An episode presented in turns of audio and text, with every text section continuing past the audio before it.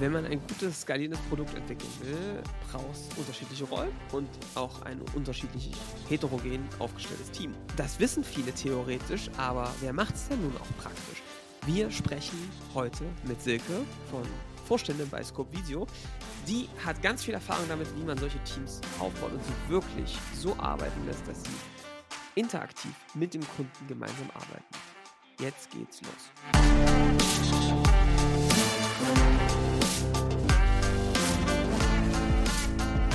Willkommen zum Scaling Champions Podcast. Konkrete Tipps und Werkzeuge für die Skalierung deines IT-Unternehmens. Hier bekommst du komprimiertes Erfahrungswissen aus über 80 Skalierungsprojekten pro Jahr. Zusammengestellt von Johannes Rasch und Erik Osselmann.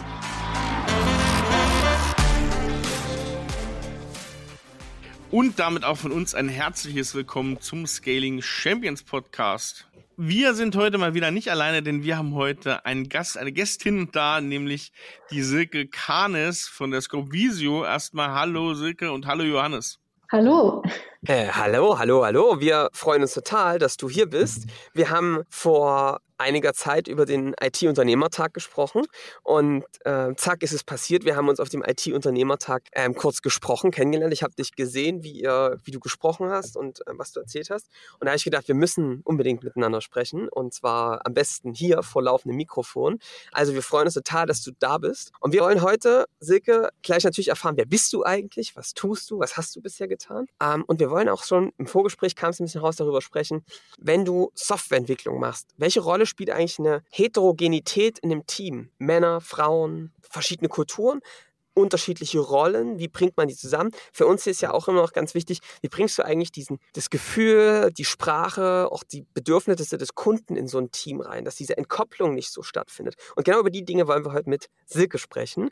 Aber zuallererst herzlich willkommen. Erzähl doch mal ganz kurz, was machst du gerade, aber wo kommst du auch her? Ja, super, vielen Dank. Das waren schon sehr viele Fragen. Ich starte mal am besten ganz vorne. Silke Kahnes, ich bin 54 Jahre alt, ähm, Informatikerin und bin seit jetzt einem Jahr bei der Scopvisio AG in Bonn als Vorständin für Produkte tätig. Die Scopvisio AG in Bonn, äh, ich freue mich riesig, wir sind vor zehn Tagen jetzt insgesamt in den letzten zehn Tagen zweimal ausgezeichnet worden. Einmal als Innovator des Jahres 2022 in cool. Berlin.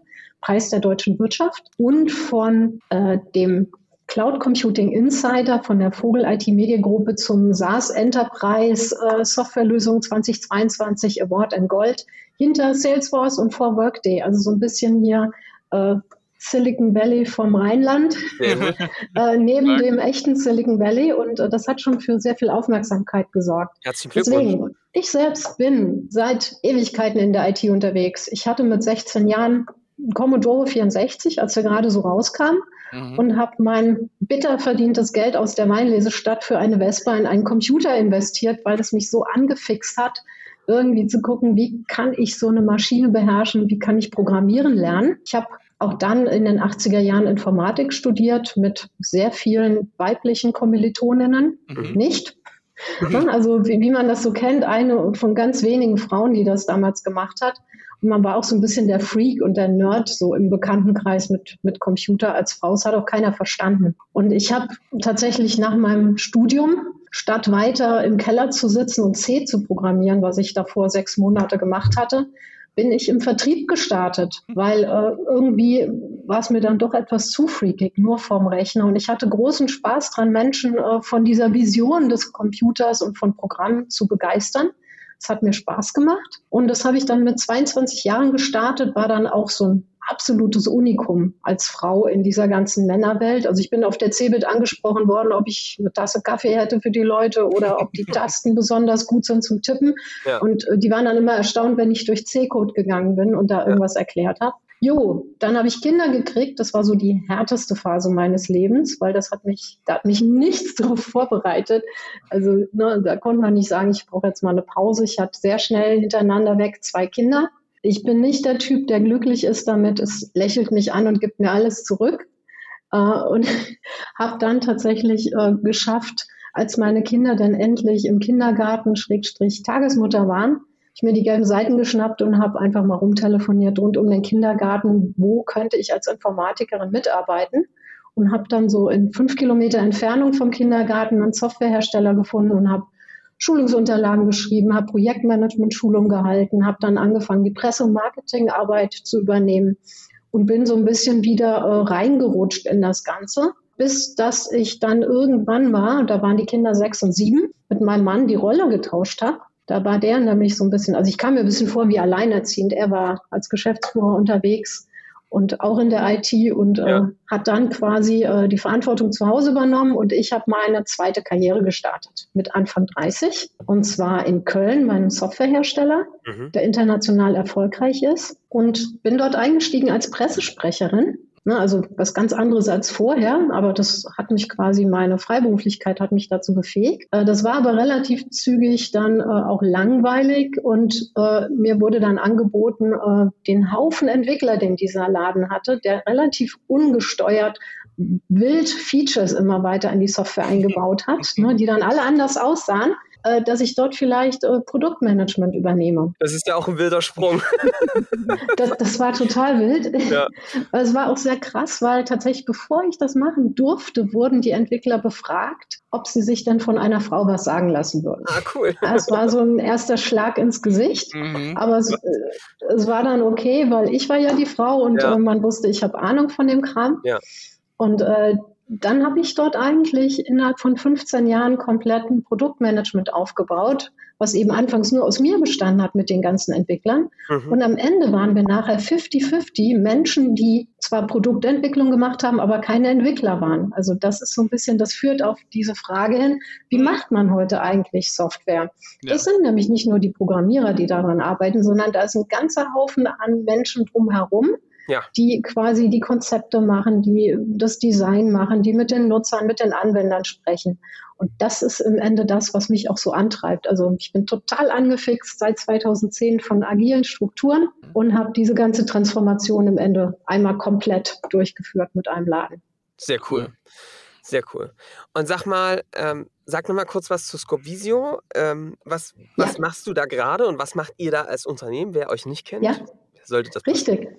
Also das ist vielleicht äh, super spannend. Ich habe äh, meine Rolle bei dem Kölner Softwarehersteller 2020 beendet und habe dann ein Jahr lang tatsächlich freiberuflich gearbeitet als Digitalberaterin der Stadt Köln mhm. und auch im Pandemiegeschehen. Äh, es gibt drei Bundesländer, die hatten nicht diese tolle Luca-App. Das waren NRW, Sachsen und Thüringen. Und die hatten ein Projekt, das war ein äh, Open Source Projekt äh, für sehr viele andere App-Anbieter. Und das durfte ich leiten im Auftrag der Björn Steiger Stiftung und habe in dem Rahmen die Scope kennengelernt, die auch eine solche App zur Kontaktnachverfolgung gemacht haben. Und im Gespräch mit der Scope haben wir gemerkt, wir passen eigentlich ganz gut zusammen. Und das, was ich mitbringe, wird dort gerade gebraucht. Die Scope macht sowas wie SAP für den Mittelstand vollständig in der Cloud. Also mhm. das ist eine Plattform, die ist für Mittelständler ist Cloud ja oft noch so ein bisschen so ein Thema, oh Gott, unsicher und ja. ne, mit, mit Fragezeichen behaftet. Man hat doch lieber die Rechner selber im Keller und kümmert sich darum, dass da keine Viren draufkommen. Ne, und das macht die Scopevisio. Wir haben eine Cloud-Lösung, die es ermöglicht, dass auch ein Mittelständler ins Homeoffice gehen kann, dass ein Mittelständler durchautomatisiert wird, dass die Prozesse digitalisiert werden, aber auch Abläufe sich ändern. Mhm. Dementsprechend auch die Rollen und dementsprechend, dass auch ein Unternehmen besser in die Zukunft durchstarten kann. Also wir haben da so einen sehr holistischen Ansatz, der alle Daten im Unternehmen miteinander verbindet. Und da sind wir natürlich bei dem Thema, es ist ja eine sehr komplexe Lösung. Es ist ja die mhm. Aufgabe, die Komplexität dieser verschiedenen Prozesse in so einem Mittelständler zu reduzieren, ja, und, und oder mit ihr, um, ja, mit ihr irgendwie umzugehen. Ähm, und wir kommen ja eigentlich gleich mal in das Thema, ja, was äh, ist da vielleicht, sind da heterogene Teams eine Lösung drauf? Vielleicht fangen wir aber damit mal an. Wenn wir jetzt an so eine Produktentwicklung denken, du warst bei einem Softwarehersteller, was erlebst du denn bei dem, aber auch bei anderen? Was sind so typische Probleme, die auftreten inzwischen in so einem Kontext zwischen Entwicklungsteam, du sagst ganz viele Features rausschmeißen äh, und auch dem, was ein Kunde eigentlich braucht? Was hast du da so erlebt? Was sind so deine, was sind so die größten Problemstellungen aus deiner Sicht? Also das Hauptproblem ist die unterschiedliche Sprache. Mhm. Ich weiß nicht, ob ihr diesen kleinen Comic kennt, wie Entwickler ja. die Anwender sehen. Ne? Da sehen die so einen Haufen Fred Feuersteins. Ja. Mhm. Und wie Anwender die Entwickler sehen, da sehen die so ein paar Marsianer vorm Computer. Mhm. Ja. Und eigentlich geht es darum, dass wir das aufbrechen. Ne? Denn die Software, mit der wir jeden Tag arbeiten, also viele Leute sagen, ich habe mit Software nichts zu tun, dabei haben die tagtäglich ihr Handy in der Hand. Mhm. Und alles, was die auf dem Handy bedienen, ist Software. Ja, die arbeiten jetzt gerade, wir arbeiten mit einer Videokonferenzplattform, äh, wir benutzen Teams, wir benutzen Facebook, LinkedIn, alles Mögliche. Das ist alles Software. Und die Software, die wir alle benutzen, und das, wir sind bunt gemischt von den Anwendern her. Ne? Egal, ob ich jetzt im Supermarkt hinter der Kasse sitze, arbeite ich mit Software, ja. als auch äh, ich bin Ärztin und arbeite mit einem hochkomplexen Produkt. Diese Software muss im Ende von den Menschen, die sie nachher nutzen, auch mitentwickelt werden. Ja. Mhm. Das heißt, ich brauche nicht nur diese nerdige Sicht von Entwicklern auf das Stück Software und Code, ich habe hundertmal gehört, wenn ich einem Entwickler gesagt habe, nee, das ist zu kompliziert, wie du das machst, sagt er, das sieht doch der Anwender, dass ich hier keinen Quellcode reinpasten kann. Das macht schon keiner. Ja. Ne? Natürlich machen das Anwender, ja. ne? weil die sehen das nicht. Ne? Die ticken anders als ein Entwickler. Das heißt, ich muss diese Menschen miteinander in Verbindung bringen. Ich brauche eine API zwischen denen. Und das sind im Ende Leute, die beide Sprachen sprechen, die das zusammenbringen wie ist das in dem äh, Unternehmen, wo du vorher warst, wo du 15 Jahre warst? Da bist du ja, hast gesagt, von der Spre äh, Pressesprecherin zur Produktentwicklung gegangen. War dir das dann schon so bewusst? Bist du reingekommen und hast gesagt, ja, was ich jetzt hier machen werde, ist, ich werde 50-50 aufteilen von Nicht-Entwicklern und Entwicklern. Wie ist das so gekommen? Wie war da der Prozess, dass du das überhaupt für dich entwickelt hast? Also es war total schräg, weil äh, das erste Projekt, was ich hatte, war am Ende diese 50 Features, die alle unterschiedliche Usability hatten einmal in ein Konzept zu gießen und dass wir das umbauen. Und da habe ich lange dran gesessen und das war ein sehr dickes Word-Dokument mit vielen Screenshots und Erklärungen. Und dann habe ich gesagt, so, hier ist es jetzt. Ja, und hat es keiner. Ne? Also stell dir vor, es kriegt keiner, geht hin. Äh, so war das. So, dass ich irgendwann gemerkt habe, okay, es ist nicht nur Produktmanagement, ich habe jetzt hier ein Konzept, sondern ich muss mir auch überlegen, wie kriege ich dieses Konzept umgesetzt mit den Entwicklern. Also das war dann gleichzeitig auch Projektleitung. Und da gab es sehr, sehr viele Anfeindungen, weil ich gesagt habe, wie weit bist du denn? Hast du Fragen? Da sagen die, es geht dich gar nichts an, ich bin hier in der Entwicklung ne? und du hast da irgendwas geschrieben. Ne? Und dann wurde mir allerdings auch vom CTO gesagt, betrachte dich als mein Sprachrohr. Natürlich geht dich das was an. Und äh, wir haben dann im Ende überlegt, wie finden wir denn eine Möglichkeit, besser zusammenzuarbeiten, dass die Entwickler verstehen, was ich meine. Und das ich sage jetzt mal, da kam wirklich dieser Wow-Effekt irgendwann mit der Einführung von Agilität. Wir haben das probiert mit Extreme Programming erstmal, dass wir äh, versucht haben, Coaches zu etablieren, die äh, diese Konzepte rübergebracht haben. Scrum war dann im Ende, ich sage jetzt mal so, die Erlösung für uns, als, als diese ersten äh, Konzepte aufkamen, dass wir gesagt haben, okay, es braucht verschiedene Rollen. Und wir müssen das Team nicht einmal in der Woche zum Entwicklermeeting zusammenbringen, sondern die müssen jeden Tag miteinander sprechen. Äh, es gibt ja auch schlaue Entwickler und weniger schlaue Entwickler. Und dann trifft man den einen, der sagt, neu, ich habe jetzt hier zwei Tage rumprobiert, ich habe es nicht hingekriegt. Meine Güte, setzt euch doch bitte in einen Raum zusammen als Team und redet miteinander. Allein dieses Daily Meeting, 15 Minuten am Tag, dass die Entwickler miteinander reden und sprechen und sich gegenseitig helfen, hat schon mal viel geholfen. Aber das passiert halt auch nicht von heute auf morgen, weil jemand, der wir mal, den ganzen Tag nicht redet, dazu zu bringen, plötzlich offen über seine Sachen zu sprechen, ist, ist nicht so einfach. Ja, und dann braucht es Moderatoren, dann braucht es ein bisschen Anleitung und dann braucht es, wie gesagt, den Blick des Kunden, damit wir auch das Richtige entwickeln und nicht irgendwie. Jetzt, jetzt ähm, ist das Ding, Silke, ich habe ähm, ich kenne auch so, eine, so ein Bild, ne? du hast es von den Marsianern gesprochen, ich kenne das von diesem, wenn wir bei Kindern vorhin waren, ja, von diesem Kinderkarussell, ja, was aus der Sicht äh, der Kinder, äh, ne, von den Entwicklern oder von den Eltern sieht ja. das aus, wie diese drei, fünf Püppchen sich so schön drehen, und, ja. Und, und die Kinder unten, sehen nur den Hintern. Genau. genau, und von unten, die Kinder sehen die ganze Zeit den Hintern, die diese Hintern über sich kreisen, ja. Ähm, diese Bilder, die gibt es ja zuhauf, ja. Und ich glaube, heutzutage hat doch jeder verstanden, also da habt auch ganz viele schon gehört, dass es wichtig ist, den Kunden zu befragen, ja, und äh, dass die Sprache zu sprechen.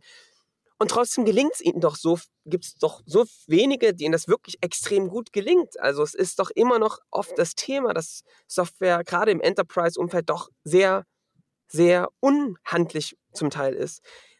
Was glaubst du, vielleicht auch damals, auch jetzt, was ist so die Sackgasse, in die da viele reinlaufen? Weil theoretisches Verständnis ist ja das eine. Wie, warum machen es dann so wenige dann doch?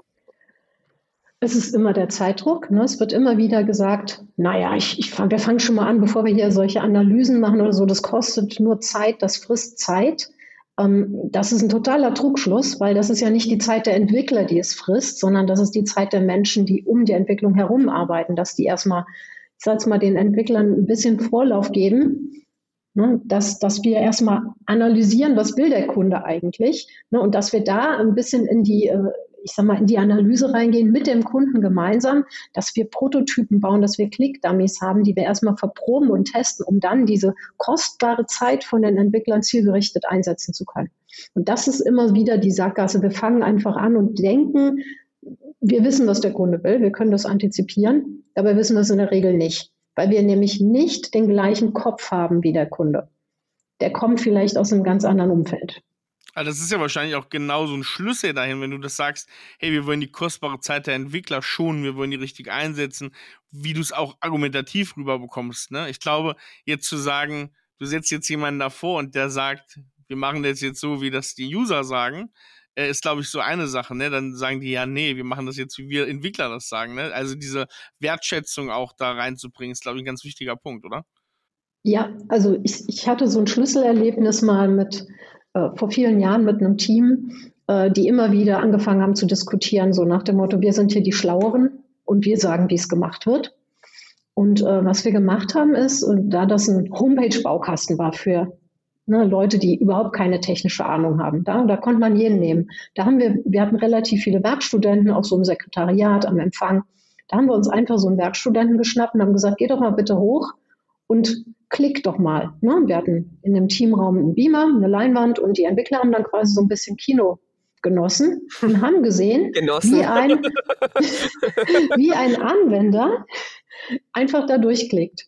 Ne? Und wie, wo die im Ende davon ausgegangen sind, das ist doch logisch, das versteht jeder. Und dann haben die gesehen, das versteht nicht jeder. Und das war so ein Schlüsselerlebnis für die, was dann dazu geführt hat, wenn der Product Owner oder Product Ownerin reinkam und gesagt hat, so machen wir das, dass sie gesagt haben, das wollen wir aber erstmal validiert haben von einem Testanwender. Ne, ist gut, ist extrem gut. Das heißt, relativ häufig wurden dann Leute reingeholt, die dann einfach mal geklickt haben. Also das war wirklich fantastisch. Das ist ja total spannend, ne, äh, Silke, weil wir das ja, was du da gerade beschreibst, das ist ja irgendwie eines unserer Grund-DNA-Züge, dass wir sagen, ey, nicht nur bei dem Produkt, sondern auch beim Geschäftsmodell und das, was du eigentlich inhaltlich tun willst, ja, du musst zuerst mit diesem Kunden sprechen, auch bevor du irgendwas hast, weil du verstehen musst, ist da überhaupt der Schmerz da und wie konkret stellt er sich eigentlich dar, weil durch diese Vermutung von außen es ja oft ganz anders ist, als es eigentlich scheint, ja. Also wenn es so einfach wäre, hätten sie es ja oft schon gelöst, das Problem. Ähm, von daher können wir damit, glaube ich, super gut synken. Jetzt ist doch die Frage, wie macht man es denn jetzt ganz praktisch? Du hast gerade schon mal gesagt, okay, ihr habt Test-User rangeholt. Habt ihr das irgendwie systematisiert oder wie kommst du an dieses, erstmal ganz haptisch, an dieses Feedback des Kunden? Viele machen es ja irgendwie nicht so konkret. Also ich habe es nicht systematisiert bekommen, muss ich sagen. Ne? Das, das ist so der große Traum, den meine UX-Leute immer angefordert haben. Sie hätten gerne ein Pool oder sie hätten gerne eine Test-Suite. Ne? Es gibt sowas als teure Angebote, haben wir nicht gemacht. Wir haben uns tatsächlich dadurch, ich habe immer wieder argumentiert, dadurch, dass wir eine Software haben für jedermann und das weltweit, können wir wirklich jedermann auch testen lassen. Es ist völlig egal. Und ein Test ist besser als keiner, ne, wie viele schon beschrieben haben. Ähm, das heißt, äh, wir haben einmal das gemacht, wir haben aber auch noch was anderes gemacht. Wir haben nämlich, weil es eine webbasierte Software war, haben wir uns einfach ein Umfragetool genommen, Lime Survey, Open Source, und haben das in die Software mit reingenommen, inklusive in 20 verschiedenen Sprachen übersetzt. Das heißt, in der Software war eingebettet eine Online-Umfrage, die konnten wir dynamisch auch anpassen mit jedem Release, sodass wir extrem viel Erkenntnisse von den Nutzern bekommen haben. Ne, da wir hunderttausende User damals hatten, fantastisch. Nicht jeder äh, macht daran mit, ne, ist völlig klar. Aber die, die mitgemacht haben, die haben wirklich wertvolles Feedback geliefert. Und sag mal, was hältst du von diesem Punkt, ähm, gerade zu Beginn wirklich, ähm, was, was, was mache ich jetzt als Unternehmen, wenn ich jetzt kein B2C allerweltsprodukt ähm, habe und ich jetzt, keine Ahnung, ich habe zum Beispiel Mittelständler als Kunden. Was macht man da?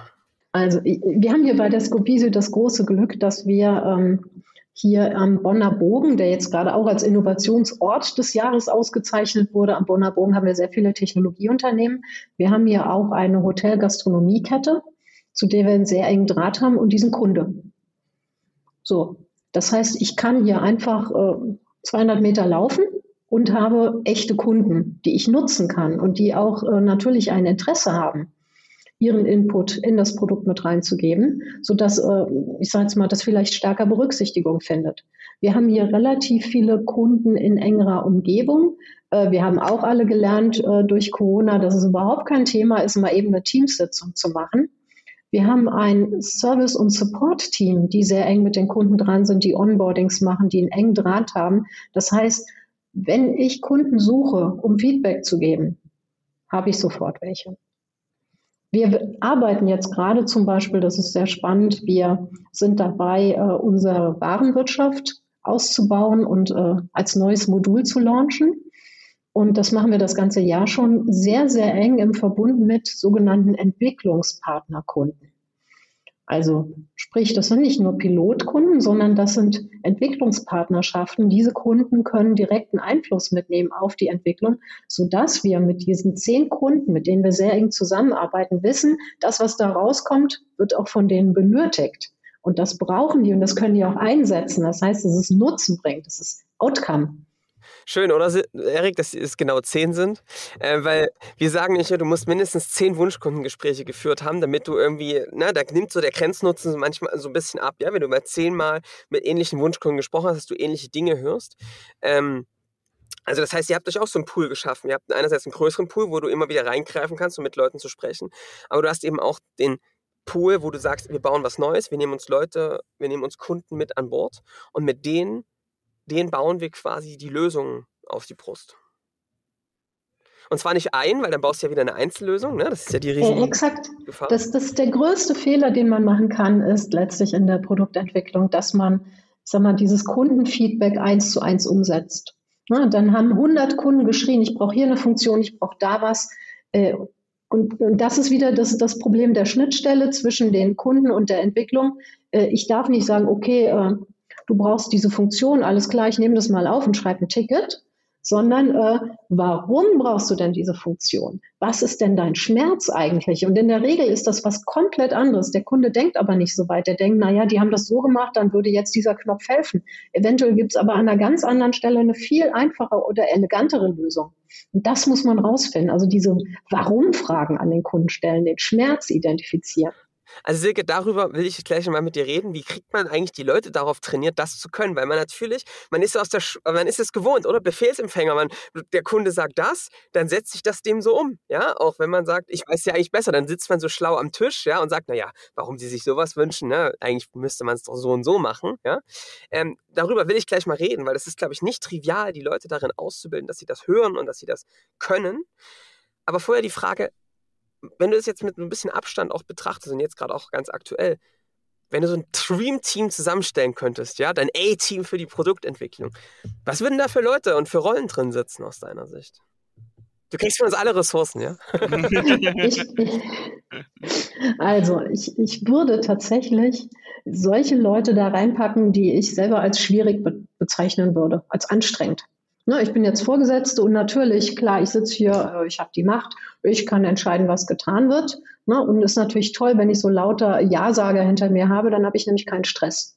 So, und genau diese Leute will ich nicht. Ich hätte gerne Leute, die schwierig sind, die immer alles in Frage stellen, die anfangen zu diskutieren. Also ich kenne diese Frage, wollen wir dieses Feature einbauen? Und ich reagiere schon genervt und sage, oh, das wird seit zehn Jahren nachgefragt. Nein, wir machen dieses Feature nicht. Und dann möchte ich einen, der sagt, warum machen wir es nicht? Und immer wieder.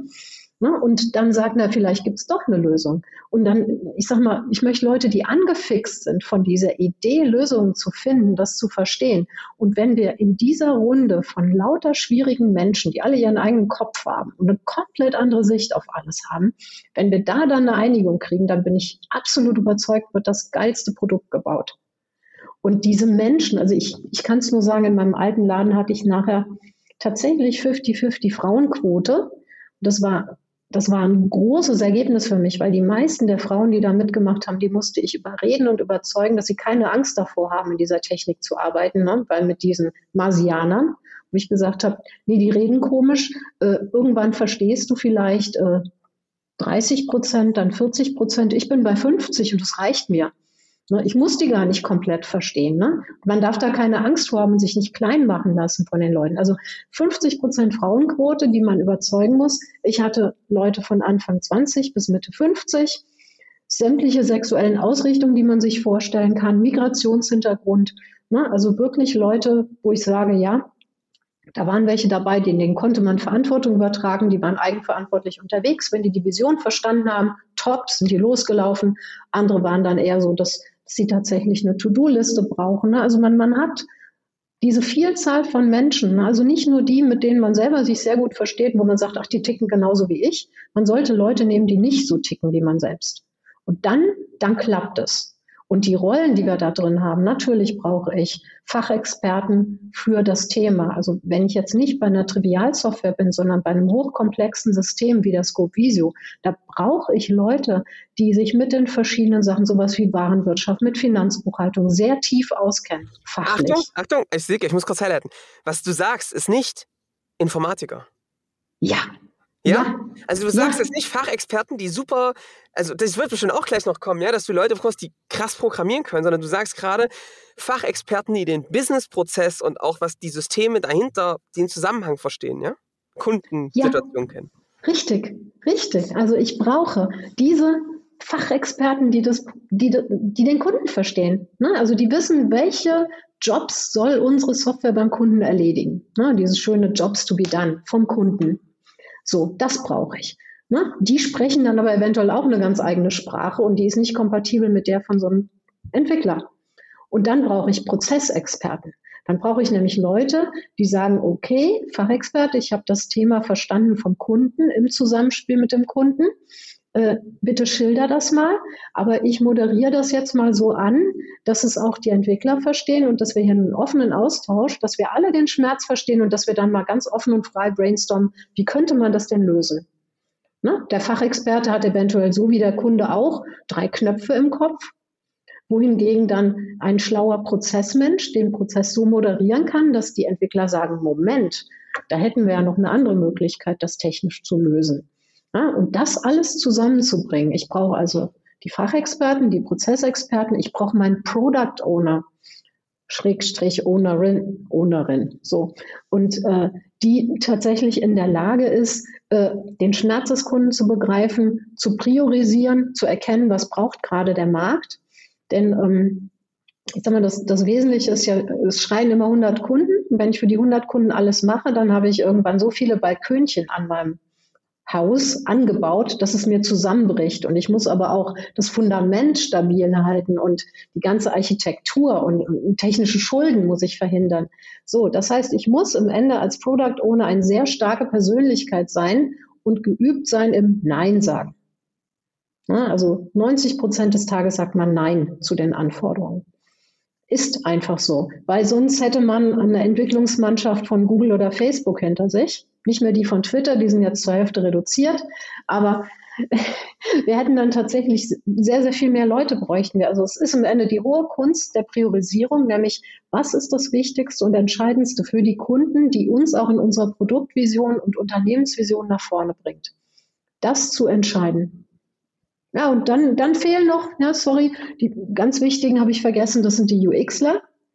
Ja, und UX ist äh, im Ende nicht das, wie es aussieht. Ne? Also das hat man mit dem Mobile, ist genauso die Ketchupflasche, ist auch so ein klassisches Beispiel. Die Flasche kann wunderschön sein, aber wenn ich die auf den Kopf drehen muss, die Glasflasche, wissen wir, da muss man hundertmal draufhauen, bis was rauskommt. Wenn ich das neuere Konzept nehme, dann steht die schon richtig und ich kann es direkt ausdrücken. Das ist UX, das ist Produktdesign. Also nicht, wie sehen die Knöpfe aus, sondern welche Knöpfe brauche ich überhaupt und wo sind die verortet. Und dann kann ich sie ja immer noch schön anmalen. Und diese Geschichte, UX-Designer, da gibt es auch eine große Bandbreite von sehr technisch, die mir vielleicht Komponentenbibliotheken bauen, die mit der richtigen UX, bis hin zu ganz vorne raus äh, Psychologen, die erstmal die Gespräche und Interviews mit den Anwendern führen, um rauszukriegen, wie ticken die denn, was, was für eine Intelligenz und welches Verständnis von der Oberfläche darf ich denn voraussetzen an der Mensch-Maschine-Schnittstelle, die das dann entsprechend auch weitertragen. Also das ist ein ganz breiter Range. Und das ideale Team besteht aus solchen UX-Lern, Prozessleuten, Fachexperten und natürlich den Softwareentwicklern und die gemeinsam in einen Raum gesperrt die werden sich streiten und prügeln, aber da kommt was Gutes bei raus. Perfekt. Wo bekommst du denn oder wo hast du damals solche Leute herbekommen, die Fachexperten waren zum Beispiel, ne? die den Kundenprozess komplett schon verstanden haben? Hast du dann mal geguckt bei Kunden, wo kann ich mir da einmal nehmen oder irgendwelche Leute, die die beraten haben? Wie hast du das gemacht? Jetzt also in, in meinem alten Unternehmen war es recht einfach, weil wie gesagt, jeder, auch ihr werdet Anwender, wenn ich euch sage, ihr könnt mit fünf Schritten eure eigene Webseite zusammenklicken. Es sei denn, ihr seid Entwickler, dann würdet ihr niemals das machen. Dann nehmt ihr WordPress oder Typo 3, weil ihr das könnt. Alle anderen können es nicht. Jetzt in dem Fall hier bei der Scovisio ist es so, dass hier schon ein breiter Pool an Experten da war, die diese Software über 15 Jahre fantastisch gestaltet haben und entwickelt haben. Wir haben aber zum Beispiel für den Bereich Warenwirtschaft jemanden gesucht und äh, das ist nicht einfach, da Leute zu finden, weil ich brauche niemanden, der äh, in einer Softwarefirma Informatik irgendwie gemacht hat, sondern ich brauche jemanden, der die Anwendersicht versteht, der jahrelang mit solchen Systemen gearbeitet hat, der den Schmerz kennt ne, aus Anwendersicht und der sagt, ich habe total Bock drauf, das besser zu machen. Und so jemanden haben wir gefunden. Und, und das gilt aber für alle. Ich habe da ein relativ einfaches Verständnis, wie finde ich die richtigen Leute für diese ganzen verschiedenen Rollen, weil oftmals gibt es die Rollen ja noch gar nicht so lange, weil man erst kürzlich festgestellt hat, es wäre sinnvoll, so jemanden zu haben. Ne, ich suche einfach Leute, die sich begeistern lassen von unserer Vision, die sagen, da hätte ich total Bock drauf. Völlig egal, ob der oder die das vorher schon mal gemacht hat. Dann wird der Test gemacht, passt diese Person ins Team? Ne, also passt die Chemie, total wichtig, Bock drauf, Chemie. Und dann sage ich immer, das dritte ist Grundintelligenz. Ne, also bringt die Person, die total Bock drauf hat und ins Team passt, irgendwie die Voraussetzung mit, das auch selber eigenverantwortlich hinzukriegen. Das kann ein Studium sein, das kann was auch immer sein, das kann eine Erfahrung sein an ganz anderer Stelle. Ähm, und auf die Art und Weise habe ich, glaube ich, 90 Prozent meiner Leute bisher gefunden. Sehr cool. Und sag mal, Silke, jetzt kommen wir mal zu meinem Punkt von vorhin. Ich frage mich jetzt so, bei so einem, also du hast über PowerPoint gesprochen, der Prozessmensch, der versteht, ähm, wie nehme ich Anforderungen von Usern eigentlich auf oder der UX, ja? Oder der Product Owner, der auf einmal Nein sagen muss, ja? Es gibt ja Menschen, da sind so eine Fähigkeiten Gott gegeben, vom Himmel gefallen, das sind die wenigsten, ja? Was mich schon interessiert ist, weil ich oft im, es wird, also was ich oft erlebe ist, man nimmt an, wir haben jetzt eine Rollenbeschreibung geschaffen. Ja? Wir haben jetzt hier auch schlau darüber gesprochen, dass das jetzt so ist und dass das die Aufgabe der Person dann ist. Und dann geht man ja davon aus, dass das dann auch so passiert und dass ähm, diese Kompetenzen auf einmal da sind. Und wenn man dann mal in so eine Situation kommt, dass man zum Beispiel Trainings macht oder dass man das aufnimmt, ja, dann merkt man auf einmal, ups, da haben wir so ein ganz anderes Verständnis davon, was da eigentlich ähm, die notwendigen Schritte, Kommunikation sind. Ja? Meine Frage ist deswegen, wie kann man diese Kompetenzen ausbilden? Bedürfnisse rauszuhören, wenn jemand was sagt zum Beispiel. Ähm, dieses Nein sagen, ohne den Nein zu der Person zu sagen, sondern zur Sache. Ja? Habt ihr sowas trainiert? Glaubst du, dass sowas trainierbar ist? Ähm, ich glaube, dass sowas trainierbar ist, weil alles ist trainierbar. Ne? Ich, ich bin der Meinung, es gibt nicht so eine Schulung so nach dem Motto, jetzt bist du agil. Ne?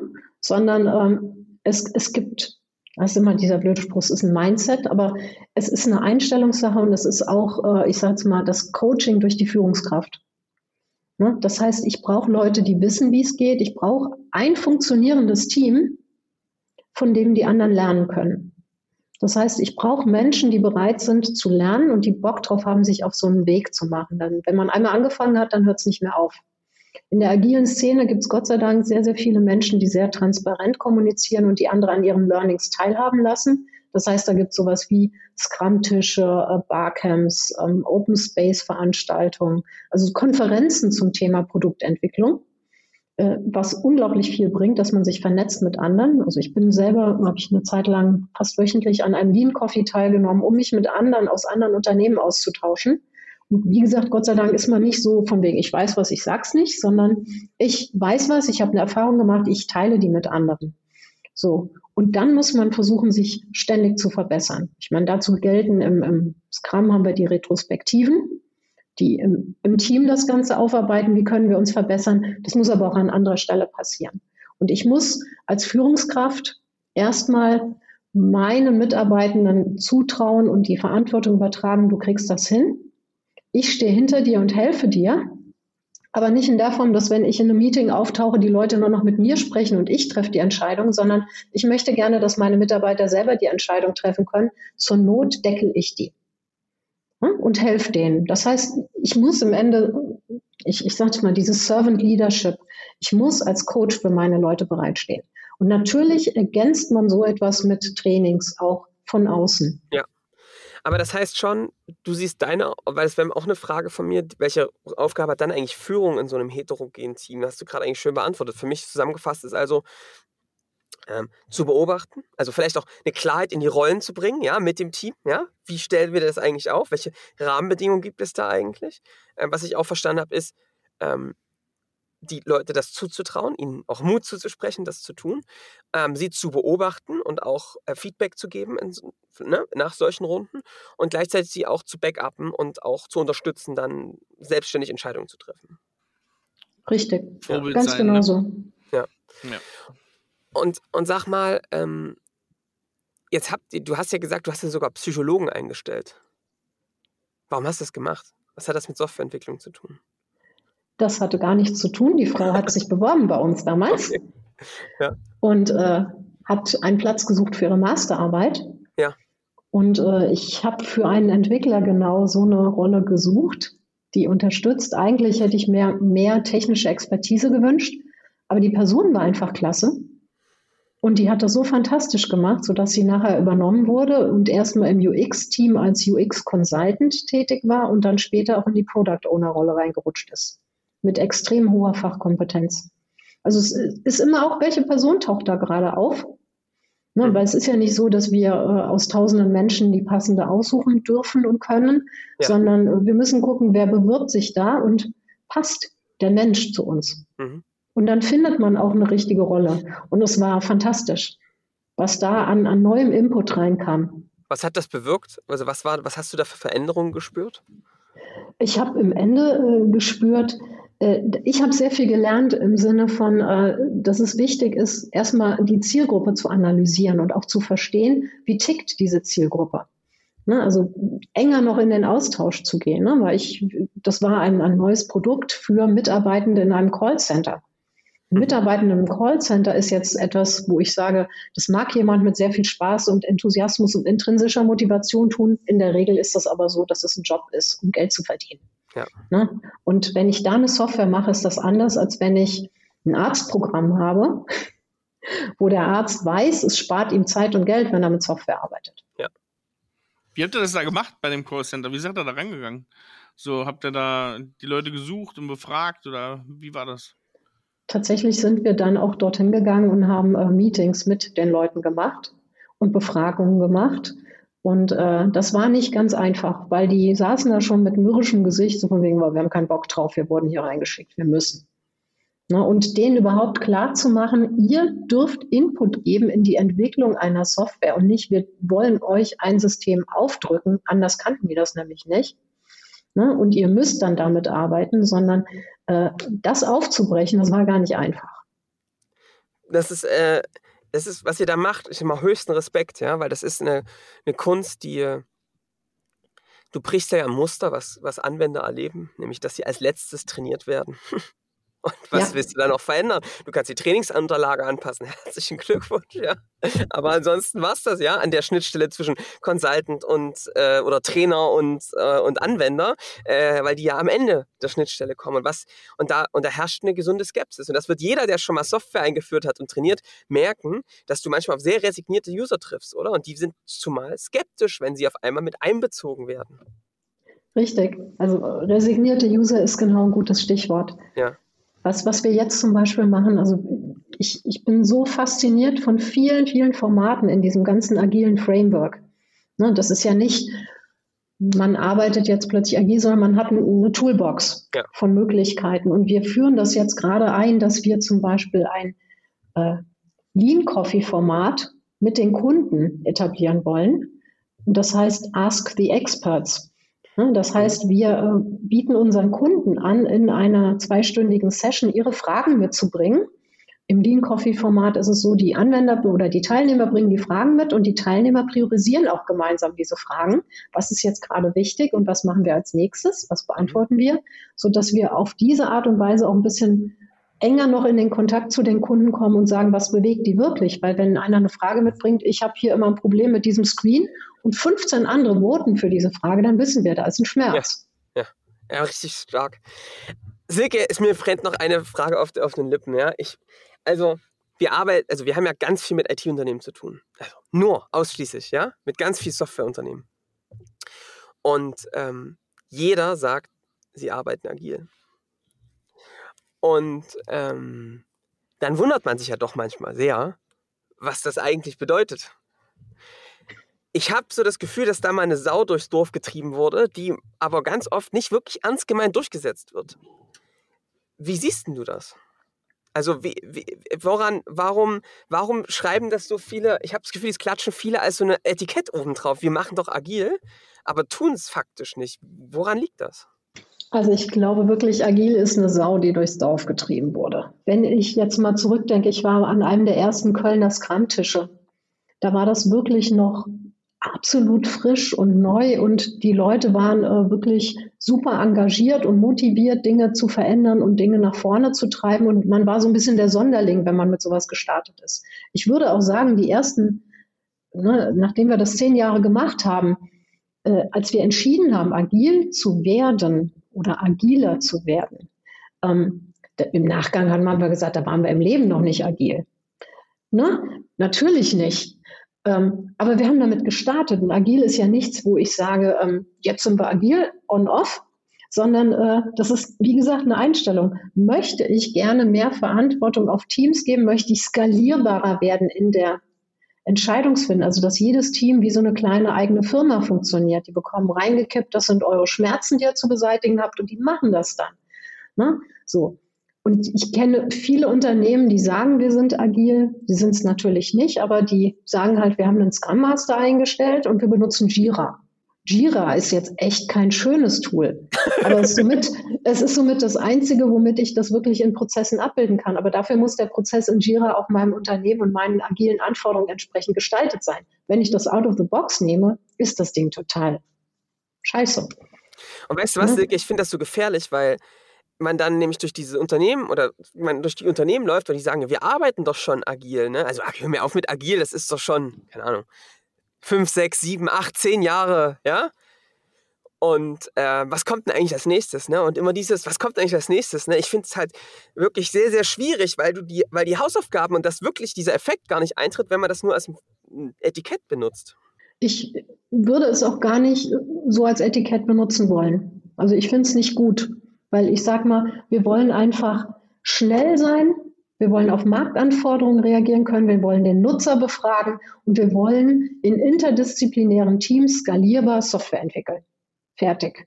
Und es ist mir sowas von egal, und das ist jedem, ne, wie die das machen.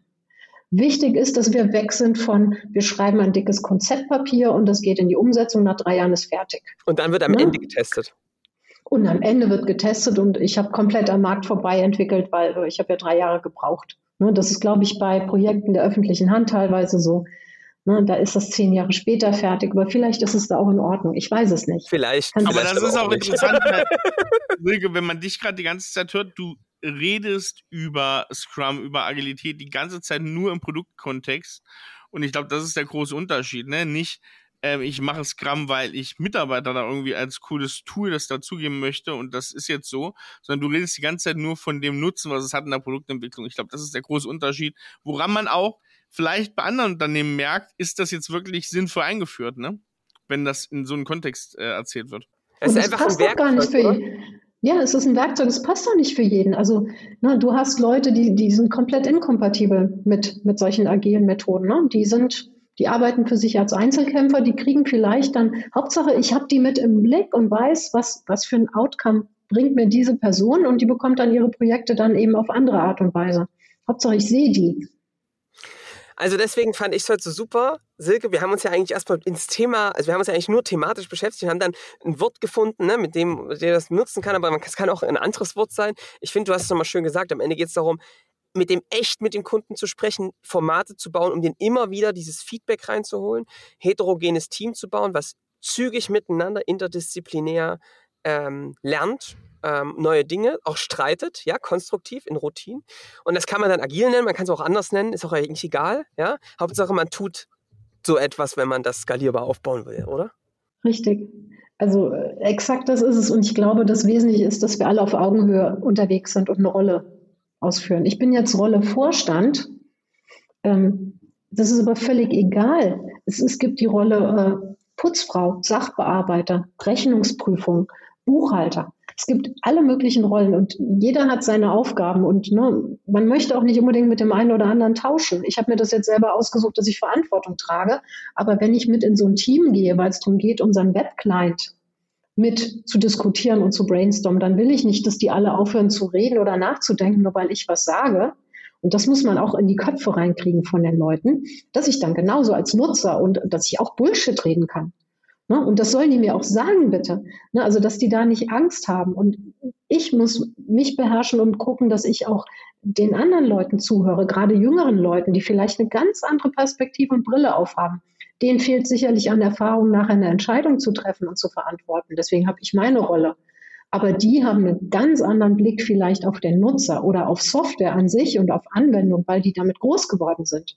Also eine gegenseitige Wertschätzung. Das finde ich ein also einen besseren Abschluss kann es für dieses Gespräch nicht geben als dieses, äh, die Conclusio.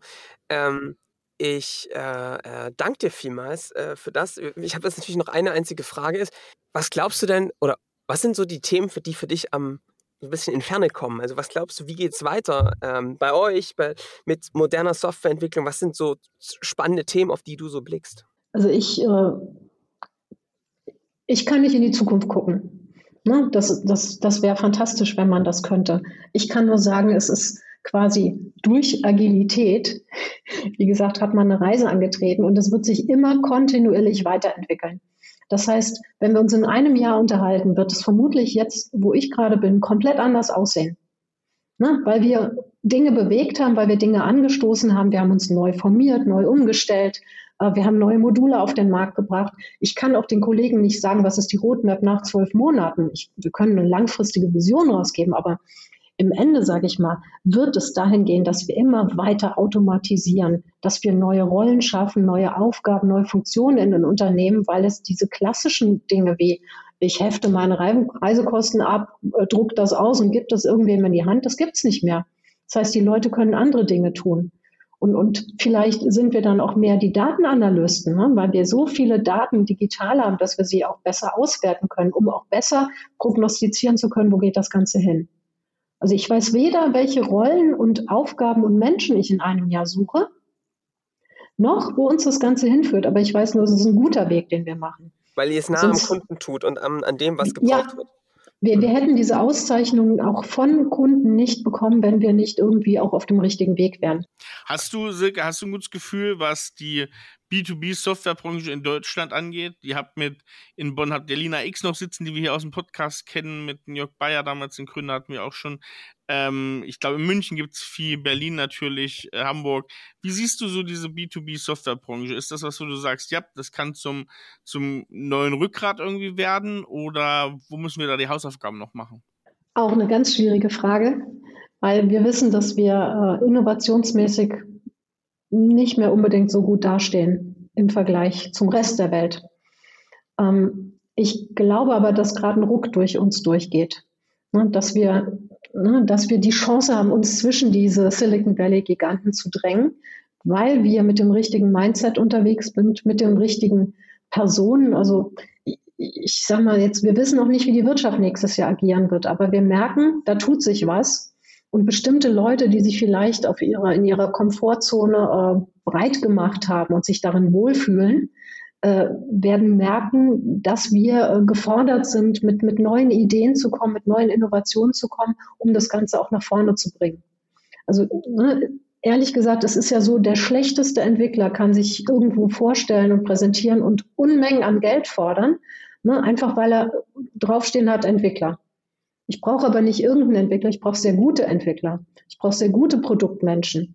Und dadurch, dass der Markt jetzt gerade sich derart verändert, dass auch in der Tech-Branche das eine oder andere ruckelt, hoffe ich, dass auch hier die Leute zur Besinnung kommen und merken, wir müssen auch mitdenken und mitarbeiten und nicht nur einfach uns bezahlen lassen, quasi Kraft, Kraft meiner Position. Sehr, sehr, sehr, sehr gut. Wahre Worte. Ja. Silke, vielen lieben Dank. Ich mache nochmal, es gibt bei uns eine kleine Tradition, die rasche Zusammenfassung hat sich irgendwann so ergeben, ja, als kleiner Service an jeden Hörer. Ähm, ich habe also erstmal vielen Dank. Ich habe ganz viel mitgenommen aus der Folge. Erstens mal äh, dein Werdegang, äh, den ich echt äh, richtig cool und auch ermutigend finde. Ähm, und zum anderen habe ich mitgenommen, ähm, dass du wirklich früh gelernt hast, auch mit was für Vorbehalten man eigentlich, ähm, welche einem begegnen, wenn man in so eine Abteilung von Entwicklern reinkommt, die das bisher so gemacht haben, ja, und ähm, wie man das eigentlich aufbrechen kann. Dass es dafür ein Zuhören braucht, dass aber auch ein paar klare Prinzipien braucht, mit denen man, wie man vorgeht, nämlich zum Beispiel, dass man Kunden mit reinholt und dass man das nicht nur als ein schönes Vorhaben nimmt, was man einmal macht, sondern das kontinuierlich tut. Ähm, Lean Coffee oder ähm, wirklich Wunschkundengespräche und wirklich Tests zu machen und gleichzeitig darauf zu achten, dass das Team wirklich heterogen ist.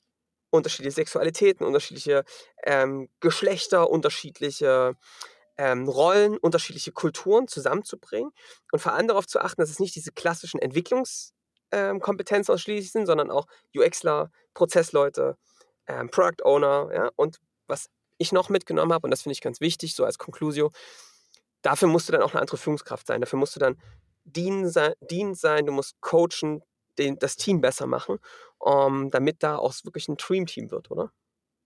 Das habe ich ja. aus der Folge mitgenommen. Super zusammengefasst. Vielen Dank, Johannes. Das macht er immer wieder gut, da bin ich auch mal stolz. Äh, Jetzt hat der Erik aber noch eine ganz wichtige ich Frage. Ich habe noch eine ganz entscheidende Frage und Silke, ich bin heute mal froh, ich habe das am Anfang gar nicht gefragt. Ich habe nämlich irgendwo gelesen bei dir, du vernichtest gern Wein und gutes Essen. Und jetzt, wir ja. sind ja ein Kulinarik-Podcast, so hinten raus die letzten Und du hast Minuten. vorhin schon gesagt, dass du das Geld aus der Weinernte lieber so. gegen Computer äh, getauscht hast. Also, so, ja. jetzt, das sind zwei Fragen gleich. Ähm, zum einen würde mich mal interessieren, ähm, hast du Wein der Woche? Das ist nämlich unsere Tradition. Unser Gast darf mal einen Wein der Woche vorstellen. Und was ist denn im Bereich Köln? Da ist ja die A in der Nähe, ne? beispielsweise gibt es da oder Adenauer und so weiter. Hast du da ein Weingut, was in der Nähe vielleicht vor Ort ist, was du magst? Vielleicht ist es ja sogar bekannt, wo du früher die Weinlese dabei warst.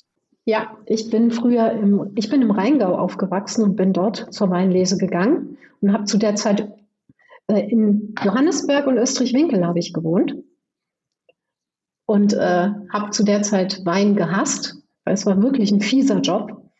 Und ähm, ich kann im Moment empfehlen, äh, A, ein, ein äh, Weingut, das ist nicht ein Weingut, sondern das ist eine Region, das ist nämlich die A-Region, die ja besonders gebeutelt ist von der Flutkatastrophe letztes Jahr. Und da gibt es die Gemeinde Maischoss und die Weinkellerei dort die bieten tatsächlich äh, in solchen Scheunen, die auch kurz vorm Abriss stehen, bieten die ihre Weine ein, an, die sie gerettet haben aus der Flut und auch neue Weine. Und ich kann das nur empfehlen, die Leute freuen sich, weil im Moment wird dort kaum Wein ausgeschenkt, weil die ganzen Restaurants zu haben. Extrem lecker. Ich trinke aktuell gerade einen Weißburgunder von Maischoss. Ähm, kann aber auch empfehlen, einen Grauburgunder direkt fünf Kilometer weit weg von unserem Bürogebäude in Bonn an der Rohmühle in Königswinter. Den habe ich nämlich am Sonntag getrunken und der war extrem lecker. Ein Grauburgunder von dem Weingut Pieper in Königswinter. Super. Also da werden wir auf jeden Fall zwei Weintipps reinstellen. Einmal Maischuss und einmal äh, das Weingut Pieper. Also wunderbar abgeliefert bis zum Schluss, Silke. Aber sowas von. ähm, Super. Vielen Dank. Ihr findet wie immer die Tipps auf der Weinliste. Ähm, genau. Und ähm, ja, vielen, vielen Dank, Silke. Es war ein echt ein tolles Gespräch. Also, wir hören uns in der nächsten Woche wieder. Da gibt es wieder äh, Johannes und mich in der Zweierkombination. Lasst euch überraschen. Ähm, bis dahin, macht's gut. Ciao. Super. Tschüss, hat Spaß gemacht. ciao, ciao.